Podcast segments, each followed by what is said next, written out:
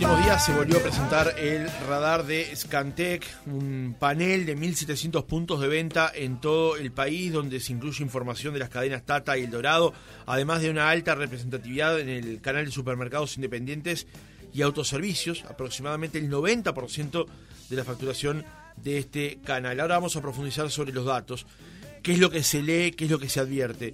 Uno de esas síntesis indica que en lo que va del año, se observa un descenso en el consumo del 5% y un crecimiento en la facturación de un 6%. En el último mes, agosto, la variación en el consumo continúa siendo negativa, con una caída del 4% respecto al mes anterior.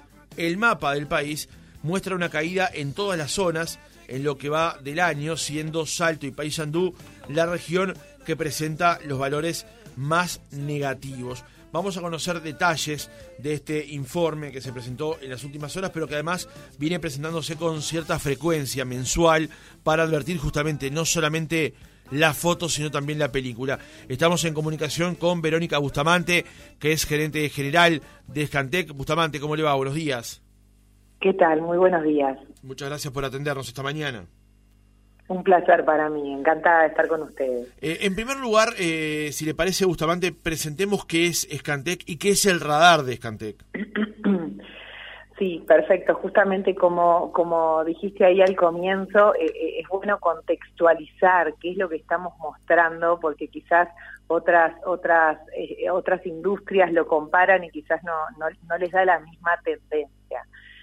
Scantex somos una empresa de tecnología, somos una solución de punto de venta. ¿sí? Eso quiere decir que comercios, este, almacenes, kioscos, supermercados este, tienen nuestra tecnología y eso nos permite saber qué es lo que están vendiendo esos comercios. ¿sí? A partir de ahí es que nosotros este, tenemos una, una representación muy grande dentro de lo que es la totalidad del país y, este, y lo que hacemos es tomar una base fija de comercios, ¿sí? Una base de 1.700 comercios, que es una base muy representativa, y lo que hacemos es monitorear el consumo de esos locales para entender cómo viene, si viene creciendo, viene cayendo y cuál es la tendencia. ¿Sí?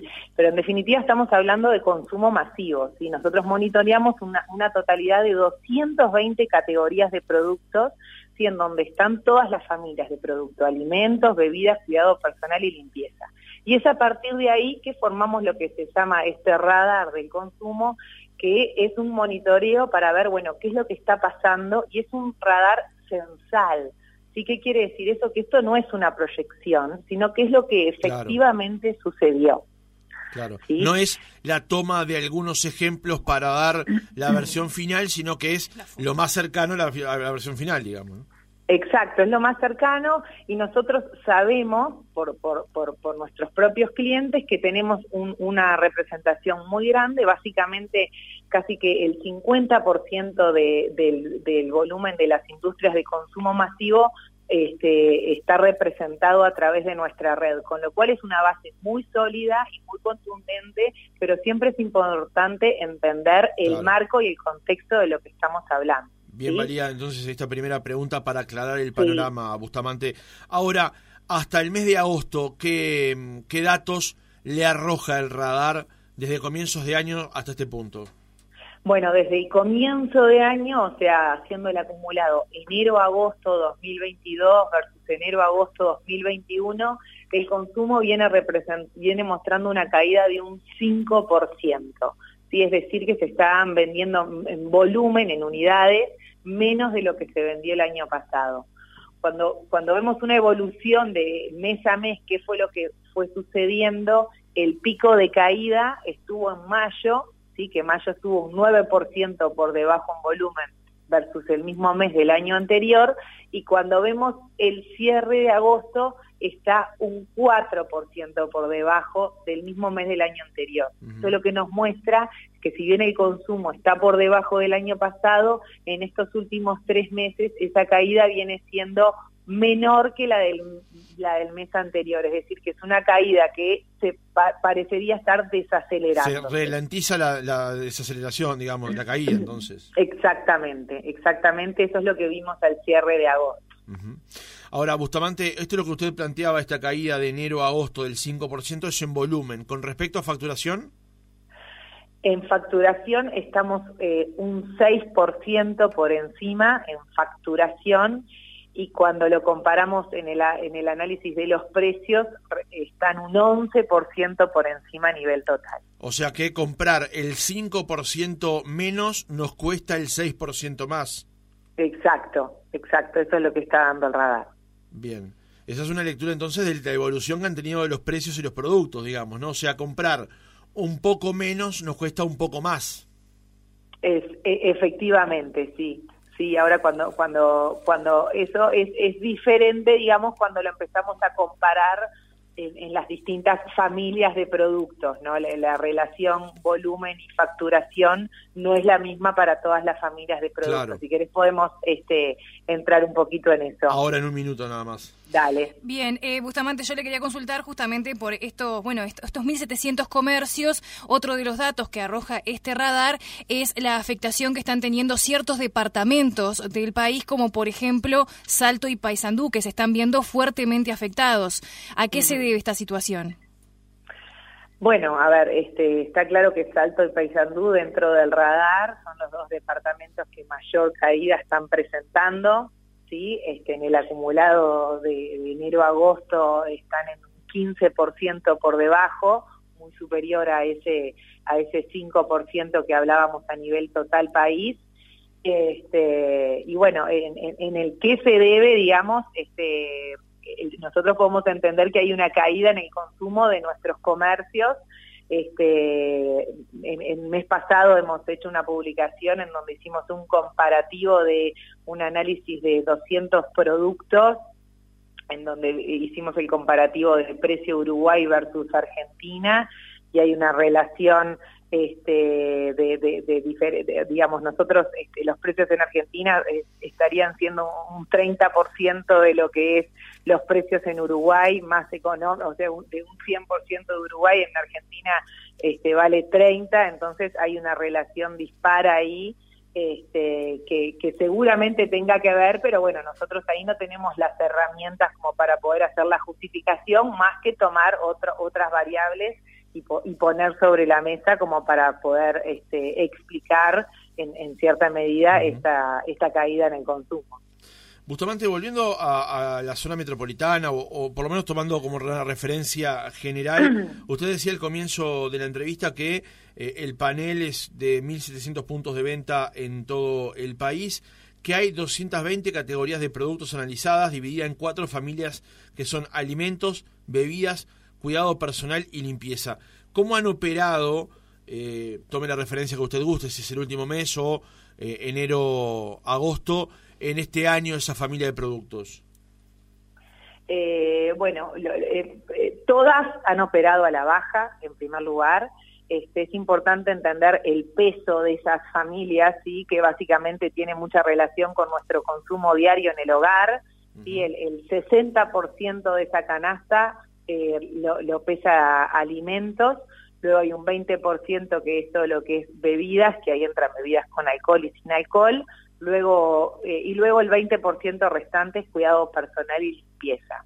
Cuando comparamos la evolución de esas cuatro familias, alimentos y bebidas, que son casi el 80% del volumen de, de, este consumo, están con una caída de un 4% aproximadamente ambas dos, y luego cuando comparamos lo que es cuidado personal y limpieza, están en el entorno entre un 9 y un 7% de caída este, esas dos familias, que como siempre comentamos fueron este, familias de productos que en su momento, en, momentos de pandemia, tuvieron altas tasas de crecimiento y bueno, y, todavía no logran este, alcanzar esa vara que les quedó post pandemia.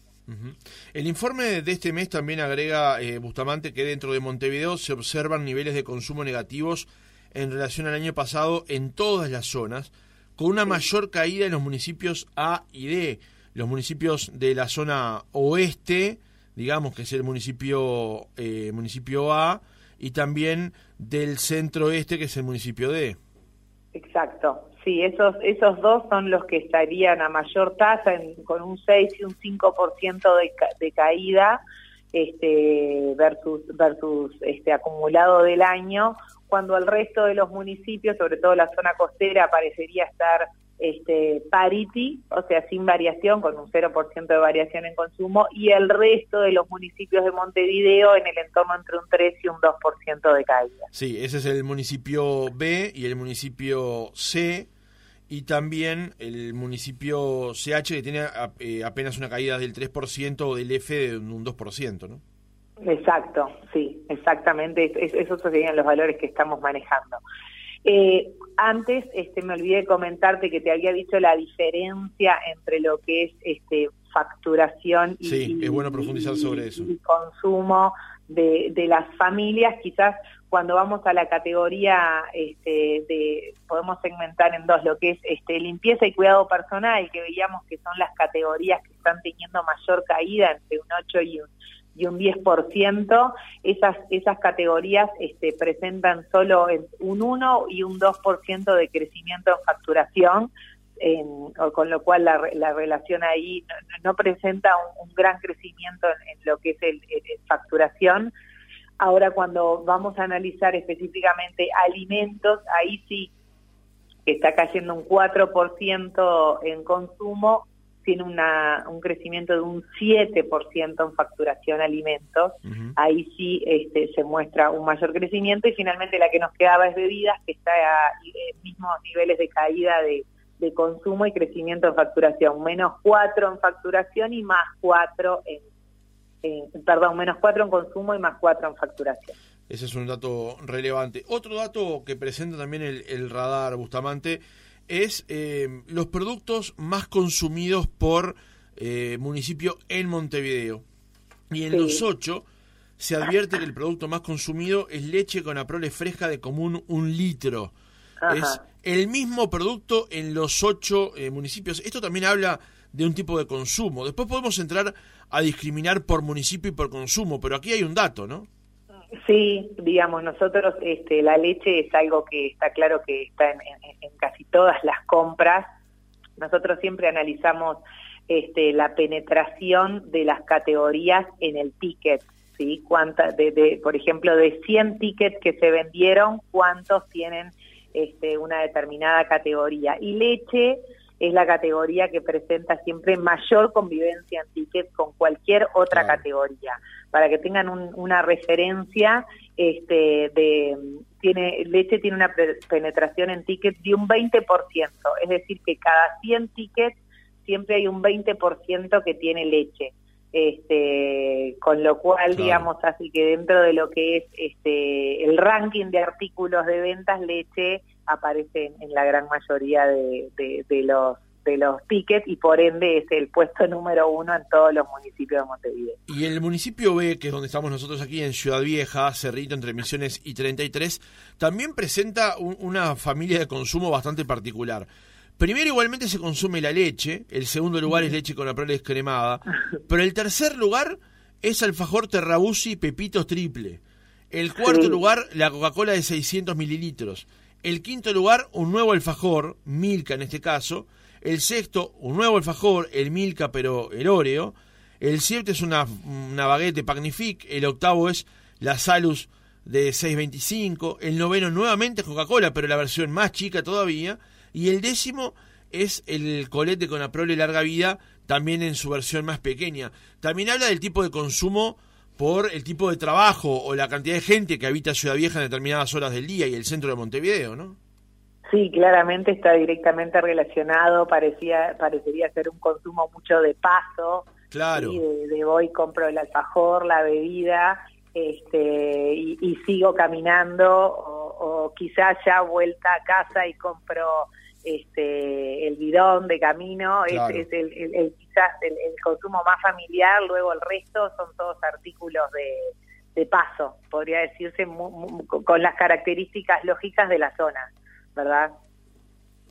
Bustamante, eh, yendo ahora hacia los productos que tuvieron eh, las caídas más fuertes, sobre todo en el último mes, allí se observa que en el número uno está el alcohol en gel, después se siguen las servilletas, los aperitivos, los lustrasmuebles y el alcohol líquido. Esto también habla un poco de lo que es la salida de la pandemia y un poco que empezamos a dejar de lado lo que son todos los, los cuidados eh, en materia de higiene o sanitización de los lugares. Sí, este, claramente está marcando eso, como comentaba anteriormente, este, recordemos que tenían una vara muy alta versus año pasado, entonces, este, digamos, eh, es lógico que post pandemia no tengan esos, no se mantengan tantos esos niveles de, de comportamiento del consumo. Este, seguramente hay algunos que mantienen esa esa conducta y ya ahora este, en todas las mochilas, en todas las carteras, este, continúan con el alcohol en gel, otros no tanto, eh, y también este, hay una realidad de que, de que, de que post pandemia, digamos, hay, hay, hay nuevos ahora productos que empiezan a, generar mayor consumo y bueno, y por ende estos este, ya, ya, ya no tienen la frecuencia o la penetración que tenían en, en, en, en año pasado, ¿verdad? Verónica Bustamante, gerenta general de Scantec, gracias por haber estado con nosotros otra mañana, por habernos dado estos datos, los que seguiremos ocultando conforme vayan pasando los meses. Muchísimas gracias a ustedes y por nuestra parte quedamos a las órdenes.